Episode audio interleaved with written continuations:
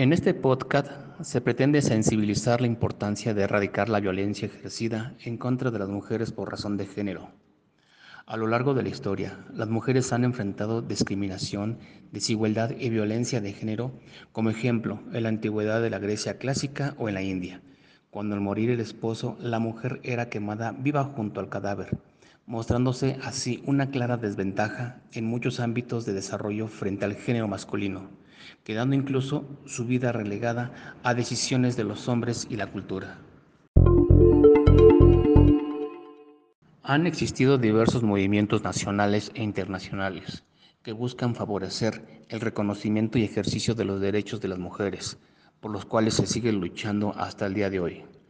Los derechos políticos electorales deben permitir a la ciudadanía intervenir o participar activamente en la organización del espacio público y político,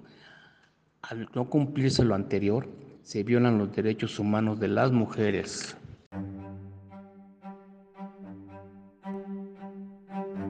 Para cerrar esta intervención, es importante mencionar que en nuestra entidad la reforma constitucional del 2020 impactó positivamente con la publicación del decreto 187, que en síntesis menciona la erradicación de la violencia política de género, haciendo que el IEM, incorporada como uno de sus principios sectores la paridad, garantizar la paridad de género y el respeto de los derechos humanos de las mujeres en el ámbito político electoral y continuar trabajando hacia el objetivo llamado igualdad sustantiva.